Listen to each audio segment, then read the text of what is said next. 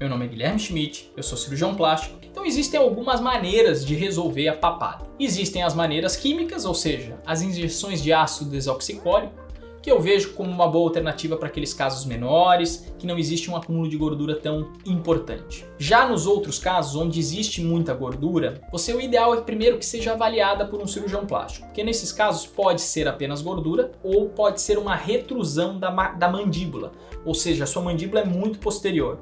Nesses casos, eventualmente, tem indicação de uma cirurgia ortognática, procurar um profissional que faça isso que aí vai melhorar a mordida, vai melhorar tudo e também vai melhorar a. Mas tá bom, doutor Guilherme, no meu caso é só gordura. É só gordura?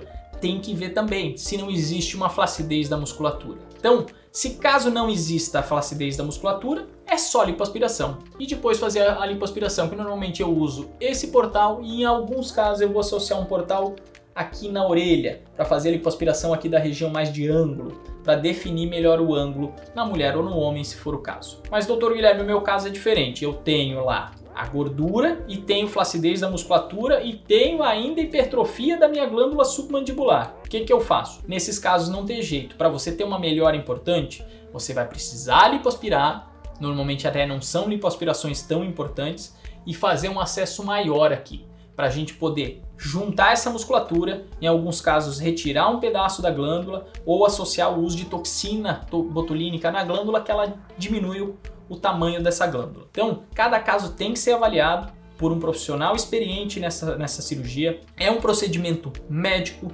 a gente vê profissionais não médicos fazendo, tem muita estrutura importante ali. A gente já viu casos evoluírem de maneira bem drástica, então profissional médico e experiente com essa região. Lipoaspiração é com cirurgião plástico, tá certo? Fica aqui meu alerta. Se ficou alguma dúvida, manda pra gente, a gente vai ter um prazer aqui imenso de receber vocês.